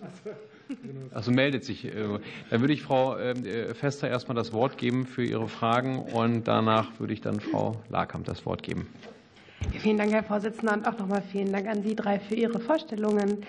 Ähm, ich würde mich, weil ich jetzt leider nur noch so wenig Zeit habe, einmal darauf beschränken, an Sie, Herrn Sedelmeier, ein paar Fragen zu stellen, ähm, weil ich doch Ihre Seite mit den strukturellen Empfehlungen und auch den konkreten Empfehlungen, die Sie uns gezeigt haben, ähm, sehr spannend fand und dachte, darauf könnten wir eigentlich auch noch etwas mehr Zeit verwenden. Genau, also einerseits habe ich im Kopf, ähm, noch eine, eine sehr tolle Initiative, die ich mir angeschaut habe von der Bertelsmann Stiftung und der Goethe-Uni Frankfurt, wo junge Menschen gemeinsam mit WissenschaftlerInnen der Uni selbst als ForscherInnen agiert haben. Und da wir es ja zum Thema Partizipation hatten, wollte ich mich einfach einmal noch bei Ihnen erkundigen, inwiefern auch so eine Art von ähm, partizipative Forschung ähm, auch Teil von ähm, dem Aspekt der Partizipation junger Menschen und dem Wellbeing sind. Ähm, weil eben dort äh, bei diesem Forschungsprojekt der Bertelsmann Stiftung Junge Menschen sich in Deutschland sehr stark als privilegiert wahrgenommen haben, wegen der Bildung, die sie genießen dürfen, aber eben auch einige Forderungen, politische Forderungen daraus abgeleitet haben, dass sie komplett kostenlose Bildung einfordern möchten und sich eben auch in ähm, vielerlei Hinsicht ohnmächtig fühlen in Anbetracht der Krisen unserer Zeit. Ähm, genau, weshalb äh, glaube ich, also diese Erkenntnisse dieser Studie und auch den Dingen, die Sie gerade gesagt haben, das ergibt für mich ein sehr schönes Gesamtbild. Deswegen wollte ich da einfach einmal nachfragen, welche Potenziale Sie da, ähm, was die Bedarfserhebung betrifft, auch dabei sehen, Kinder und Jugendliche selbst als äh, in die Forschung mit einzubinden. Und wollte Sie fragen, ob Sie noch etwas mehr auf die Kinderrechte im Grundgesetz eingehen möchten, ähm, wie die Verankerung da die Stärkung der Rechtsposition von Kindern beitragen kann.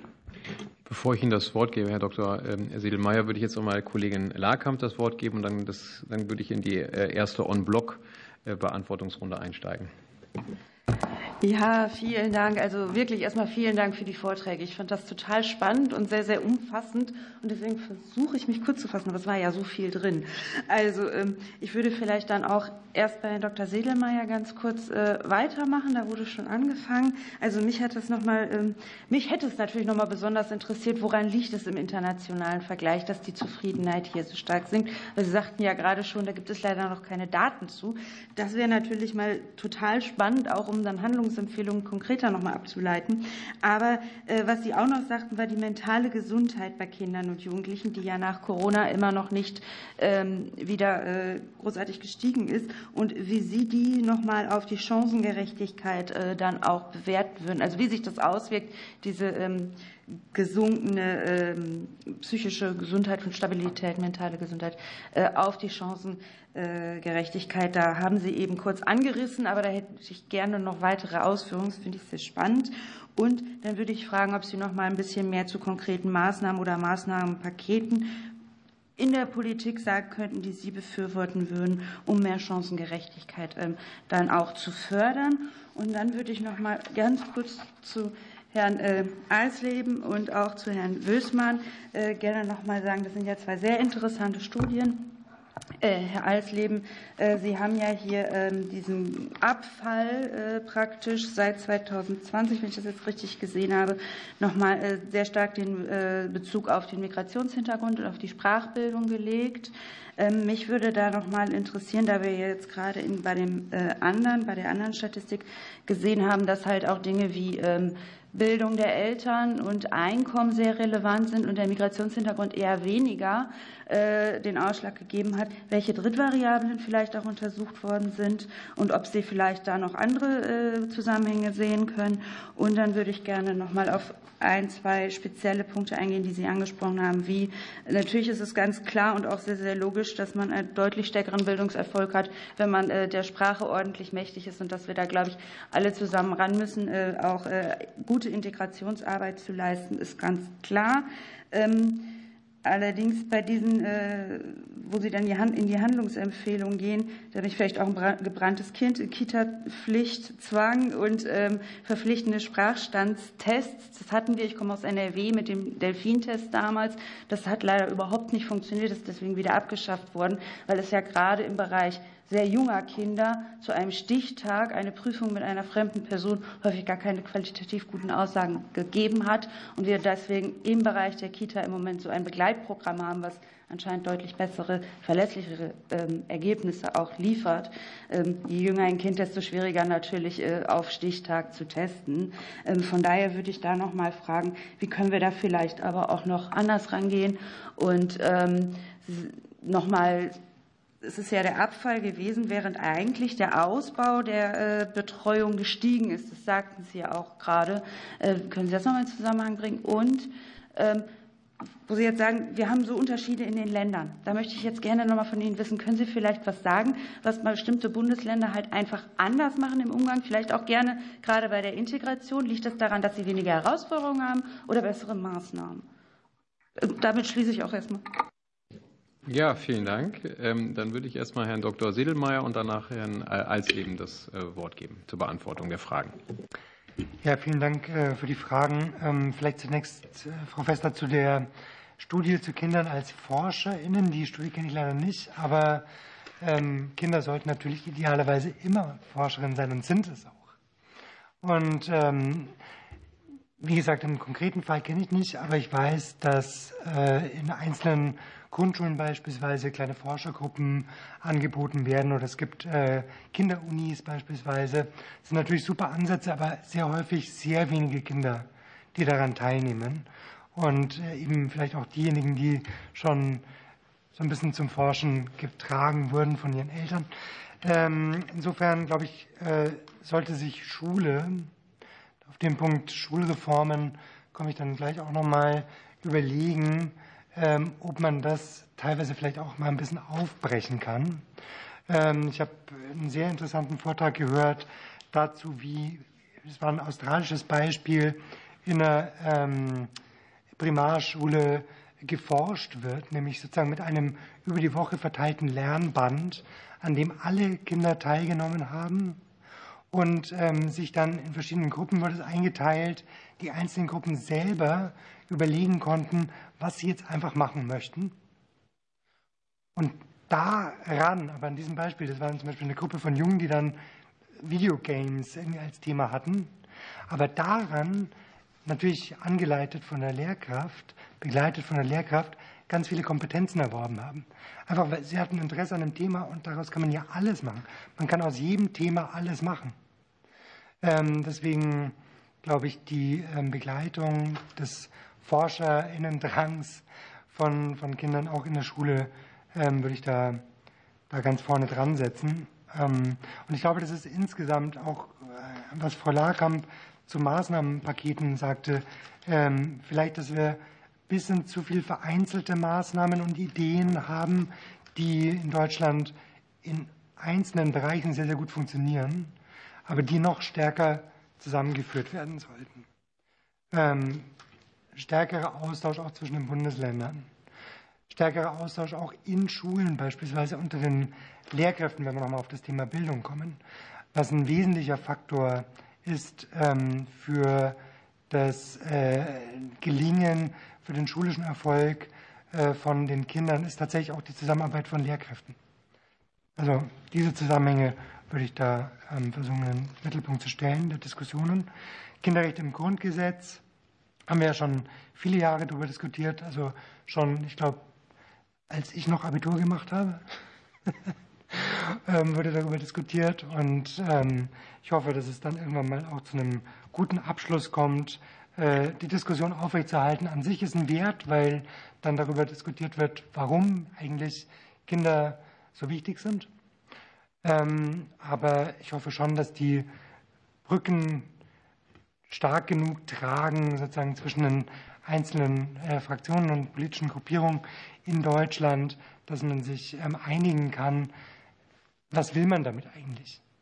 Man will die Kinder und Jugendlichen stärken in Deutschland, dazu ein Signal senden und dazu eine einfache Klarstellung dessen, dass ja Kinderrechte in Deutschland ohnehin schon gelten und das kann glaube ich, jetzt eigentlich nicht so schwierig sein. Aber offensichtlich ist es sehr kompliziert. Insofern ähm, sind Sie noch auf dem Weg dazu, was zu finden, ähm, was eine gute Formulierung ist. Wir unterstützen Sie gerne weiterhin dabei. Die Fragen von Frau Lakamp. Ähm, zunächst noch mal, welche Gründe gibt es bei der Zufriedenheit auch gerade dafür, dass die mentale Gesundheit äh, schwach, relativ schwach ausgeprägt ist. Ähm, und welche Auswirkungen hat es auf Chancengerechtigkeit? Also wie gesagt, wir fischen auch noch ein bisschen im, im Trüben. Ähm, es gibt natürlich diese, diese Ansätze zu sagen, ja, exzessiver Medienkonsum, Vereinzelung, ähm, das sind sozusagen negative Seiten von Dingen, die Kinder eigentlich brauchen, nämlich Kontakt mit Gleichaltrigen, ähm, gute Beziehungen, stabile Beziehungen, äh, aufgefangen werden, wenn man schlechte Nachrichten hört oder erlebt. Ähm, aber das, das ist jetzt einfach doch zu, finde ich, anekdotisch und hypothetisch, um zu den harten Zahlen, die wir haben im Verlauf, äh, sagen zu können, daran liegt es. Muss noch, muss noch besser eruiert werden. Ich glaube aber trotzdem, wir haben ein Phänomen und wir haben eine klare auch Anstieg von, von psychischen Störungen, von Depressionen, depressiven Episoden und dafür nicht genug niedrigschwellige Angebote. Zumindest nicht genug niedrigschwellige Angebote, die ihren Weg zu den Kindern und Jugendlichen dann finden, wenn sie sie brauchen, in der Form, dass sie sie auch annehmen. Ähm, da gibt es einiges, aber ich glaube, da muss man auch wirklich ein äh, Augenmerk drauf legen, dass das ähm, dass es noch, noch niedrigschwelliger wird. Da ist natürlich auch ein Stichwort Schule, Schulpsychologie zum Beispiel. Entschuldigung, ich glaube, die Zeit drängt. Ähm, insofern würde ich nochmal verweisen auf natürlich das Startchancenprogramm. Äh, Gießkanne ist auch schon genannt worden. Gießkanne sollte nicht eingesetzt werden, gerade in haushalterisch schwierigen Episoden, aber allgemein nicht. Ähm, und auch auf den äh, nationalen Aktionsplan Neue Chancen für Kinder in Deutschland weil dort geguckt wird, dass benachteiligten Kindern in spezifischen Bereichen wirklich der Zugang zu den Leistungen, zu denen sie auch einen Anspruch haben, äh, gewährleistet wird. Das äh, würden wir weiter auch gerne als UNICEF unterstützen. Danke. Ja, vielen Dank. Ähm, jetzt gebe ich das Wort an äh, Herrn Alsleben. Ähm, bitte möglichst kurz, weil ähm, zumindest ich noch eine Frage hätte und wir dann auch noch mal ganz kurz zur Beantwortung kommen. Ich bemühe mich. Also Frau Lackamp, in der Tat ist es nicht ganz leicht, wissenschaftlich zu trennen, ist jetzt Migrationshintergrund oder andere sozioökonomische äh, Dinge sind die Grund für eine Situation in einer Familie, weil das sehr häufig zusammenhängt. Also leider hängt häufig mit Migrationshintergrund auch zusammen niedriges Bildungsniveau der Eltern. Man kann andererseits, das hat ja auch die Übersicht von Herrn Professor Wösmann gezeigt, sagen, ab einem gewissen Einkommen und Bildungsniveau ist es dann auch egal, ob Migrationshintergrund oder nicht. Ähm, äh, und das ist, glaube ich, das sagt ja auch die Lebenswirklichkeit, ist ja ganz klar. Aber es heißt, äh, die Studienlage sagt eben auch, wenn diese sozioökonomischen Hintergründe nicht so ist, heißt es nicht automatisch, dass jemand mit Migrationshintergrund äh, dann deswegen keine Chancen hat. Man muss nur gezielt fördern. Man muss daran gehen. Und deswegen komme ich dann gleich zum zweiten Punkt Sprachstandstests. Äh, wir sehen halt, dass äh, bei den drei bis sechsjährigen da gehen 100 Prozent, also fast 100 Prozent der ohne Migrationshintergrund in die Kita, äh, während mit Migrationshintergrund sind es 81 Prozent. Und dann kann man noch davon ausgehen, dass ausgerechnet die 19, die nicht gehen, sind dann häufig die, wo es dann auch noch am problematischsten ist. Ja, und deswegen ähm, werden wir, glaube ich, auf, um irgendeine Art von Verpflichtung nicht herumkommen. Ich bin Freiheitsanhänger. Ja, ich mag es nicht, wenn vom Staat verpflichtet zu werden. Aber wenn wir anders nicht die Chancengerechtigkeit oder Chancengleichheit zu Beginn herstellen können als darüber, dann müssen wir äh, eine Lösung finden. Ich weiß genau, was Sie meinen. Bei der Einschulungsuntersuchung war meine Tochter auch ganz anders als sonst. Äh, dann müssen wir an den Tests arbeiten, aber wir müssen es machen. Wir müssen die Leute damit konfrontieren, die Eltern, sie müssen ihre Kinder hinbringen, damit wir eine Übersicht haben, Staat, was können wir mit denen am besten machen. Ähm, welche Unterschiede zwischen den Bundesländern? Ich, ich gebe Ihnen nur ganz kurz, weil wir ja nicht viel Zeit haben. Ich versuche nochmal eine äh, von unserer Seite. Wir haben eine eigene Seite. Da können Sie jedes einzelne Bundesland ähm, sich angucken. Und jetzt habe ich mal nur das Thema Integration genommen. Und da sehen Sie erstaunlich, Berlin und äh, Brandenburg. Also da haben wir fast den letzten beim Thema Integration und den besten bei Integration. Und ähm, natürlich hängt das damit zusammen, in Berlin ist eine andere Struktur äh, und so weiter, aber Sie sehen oben Hamburg, auch ein Stadtstaat, Platz zwei. Das heißt, man kann nicht automatisch sagen, Stadtstaaten sind immer benachteiligt, sondern man kann durch Politik was ändern. Und äh, was das im Einzelnen ist, das, äh, das kann ich jetzt nicht darlegen, äh, weiß ich auch einfach nicht im Detail. Das müssten wir dann noch mal vertiefen. So, und jetzt hoffe ich, dass ich, ich, ich glaube, es war noch eine vierte, aber dann gebe ich dem Vorsitzenden noch die Chance, eine Frage zu stellen. Ja, vielen Dank auch für die sehr prägnante Antwort. Ähm, ich möchte mich erstmal vorneweg erstmal bei Ihnen dreien herzlich bedanken für Ihre Ausführung und auch dass äh, eigentlich sehr deutlich herausgearbeitet wurde, wie wichtig und eigentlich entscheidend die frühkindliche Bildung für die Lebenswege ähm, ähm, unserer jüngsten Mitbürgerinnen und Mitbürgern äh, ist. Ähm, eine Sache, wenn ich das richtig verstanden habe, ansonsten korrigieren äh, Sie mich, hört sich aber so an, als, wenn das Startchancenprogramm auch unserer Bundesbildungsministerin eigentlich auf das richtige Ziel. Zum einen dass wir von der Gießkanne weggehen, dass wir sagen, wir wollen in die Brennpunkte rein. Zum Zweiten, dass es einen Schwerpunkt auf die Grundschulen gibt mit 60 Prozent der Mittel und dass man vor allem auch dieses soziokulturelle Umfeld halt mit in Blick nimmt. Also wenn es da irgendwie andere Meinungen gibt, bitte ich da um Hinweis. Ansonsten hätte ich ganz kurze Nachfragen äh, an jeden Einzelnen, mal ganz kurz. Zum einen an Herrn Alsleben, vielleicht auch wirklich ganz kurz. Bei der KI haben Sie darauf hingewiesen, dass bei deutschen Lehrkräften die Sorgen besonders hoch ist. Ähm, haben Sie auch ähm, abgefragt, ob es Begründung dafür gibt? Also ist das quasi nur mit Ja, Nein, äh, also besorgt, nicht besorgt abgefragt worden oder gibt es auch Begründung, woher diese Vorbehalte rühren? Zum Zweiten an Herrn Dr. Äh, Sedelmeier. Sie haben ja auf das Bruttoinlandsprodukt bzw. die Bildungsausgaben anhand des Bruttoinlandsprodukts verwiesen. Äh, die Abweichungen sind ja tatsächlich gewaltig, um es mal so zu sagen. Mm, auch vor allem im Bereich des Primar, ähm, äh, also des Primarbereichs. Mich würde mal interessieren, die Schul, also die Lehrkräfte in Deutschland sind ja im internationalen Vergleich eigentlich ähm, sehr ordentlich äh, besoldet. Ähm, woher rührt dann dieser enorme Unterschied? Hat das was damit zu tun, dass die äh, Lehrer-Schüler-Relation doch enorm unterschiedlich ist? Gibt es andere Strukturen, die untersucht wurden, Stichwort Schulsozialarbeit, Schulpsychologie oder was auch immer da flankierend an Maßnahmen äh, reinreicht. Ich äh, glaube, Sie werden nicht mehr es schaffen, es komplett auszuführen, aber wenn Sie da was hätten, ein kurzer Hinweis und dann vielleicht gerne im Nachgang zuzuschicken. Und zum Dritten an Herrn Professor Dr. Wößmann. Sie haben darauf, ähm, sind ganz kurz seitlich eingegangen, dass Mädchen ähm, höhere Chancen haben, im Bildungssystem erfolgreich ähm, zu agieren. Gibt es da weiterführende Untersuchungen auch von Ihrer Seite? Vielleicht jetzt auch erstmal mit Ja, Nein und dann, wenn es was gibt, dass Sie mir das nochmal zur Verfügung stellen könnte. Ansonsten, weil es in zwei Minuten hier auch von der Aufzeichnung ähm, endet, ähm, herzlichen Dank an alle und ich würde dann auch noch mal äh, äh, Herrn Lehrieder das Wort geben, dass er noch eine Frage stellen kann. Ja, jetzt würde ich direkt hinterher. Die Richtung, die die Frau Kollegin Lagenbach vorhin schon mal gesagt hat, ist erstaunlich, dass der Migrationshintergrund, wie Sie ausgeführt haben, eben ab einem gewissen Einkommen keine Rolle mehr spielt. Das heißt, woran liegt es? Werden die Kinder dann frühzeitig gefördert? Wollen die natürlich ganz bewusst, wenn sie quasi aus äh, anderen Ländern kommen, wo sie vielleicht nicht so viele Chancen gehabt haben, zeigen, jawohl, in Deutschland schaffe ich es. If you can do it uh, there, you can do it anywhere. Und die zweite Frage war, ich habe da vorhin die Kollegin Fester schon ein bisschen provoziert. Sie haben, das geht jetzt eben an den Professor, an den Herrn Sedelmeier. Herr Sedelmeier, Sie haben in Ihren äh, Ding dabei, in Ihren PowerPoint dabei gehabt, dieses kindliche Wohlbefinden und Gesundheit, das bricht ab im Jahr 2021 genau in der Mitte und zwar auch nur in Deutschland. EU-weit bleibt es bei 7,7, in Deutschland geht es auf 6,7 runter.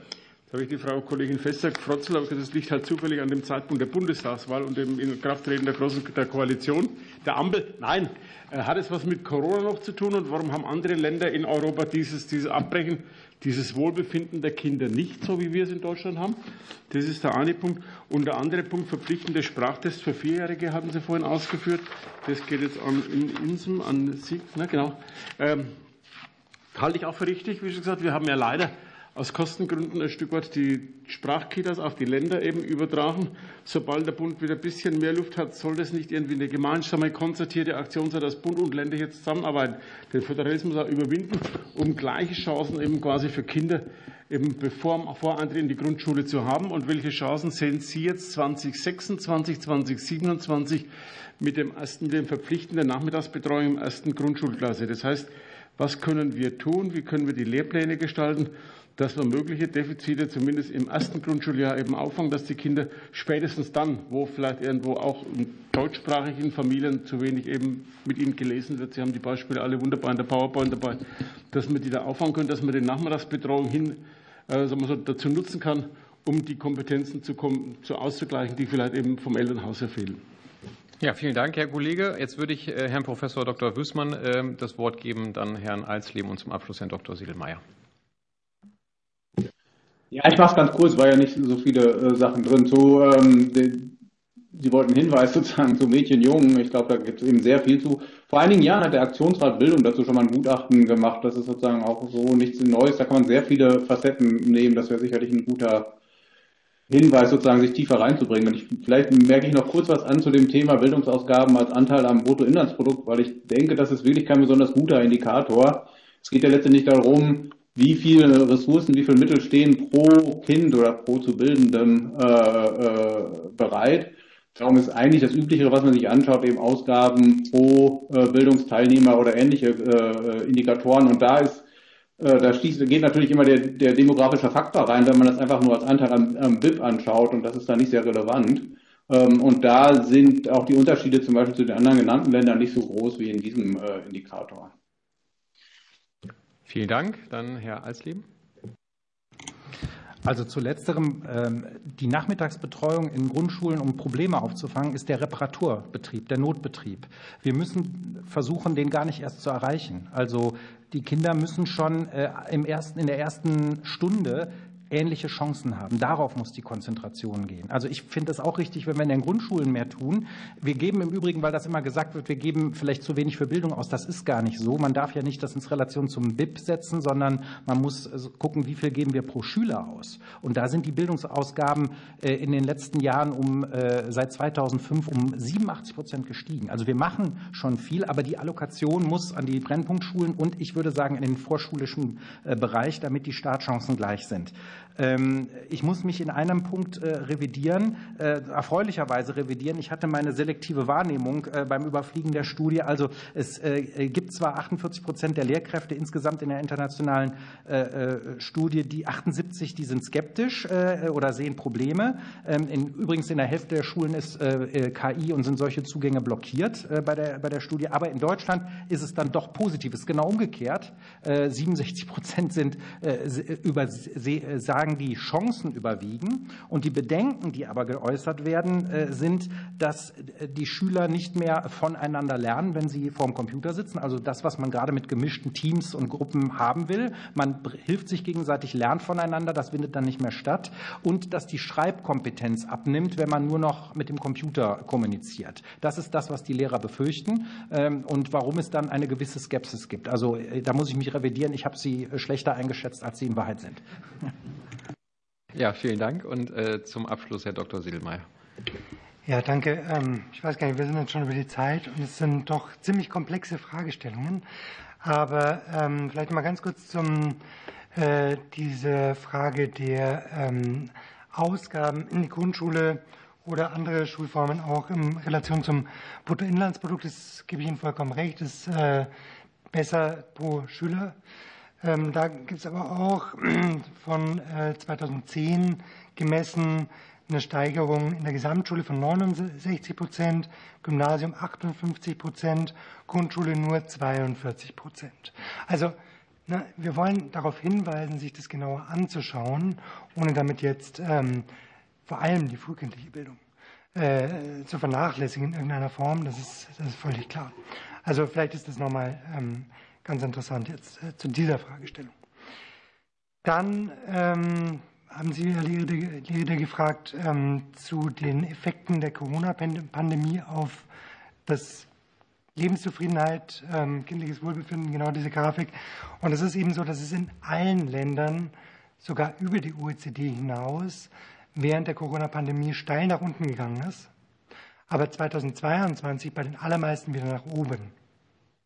Und Deutschland schon vor 2020, 2021 ähm, da ziemlich weit im unteren Mittelfeld lag. Und jetzt eben in diesem äh, EU-Vergleich äh, mit Bulgarien gleich auf. Bulgarien hat sich äh, ein bisschen verbessert. Ähm, sind wir bei einem Faktor von, ich glaube, 6,7 von 10 möglichen. Also leider nicht besonders gut. Und wie ich schon vorhin gesagt habe, die ähm, Gründe dafür können wir leider noch nicht benennen. Gut, gut. Herzlichen Dank dann nochmal an äh, unsere drei Experten, aber auch an das Sekretariat für die Vorbereitung und an alle anderen Beteiligten. Damit ist die Sitzung für heute geschlossen. Vielen Dank.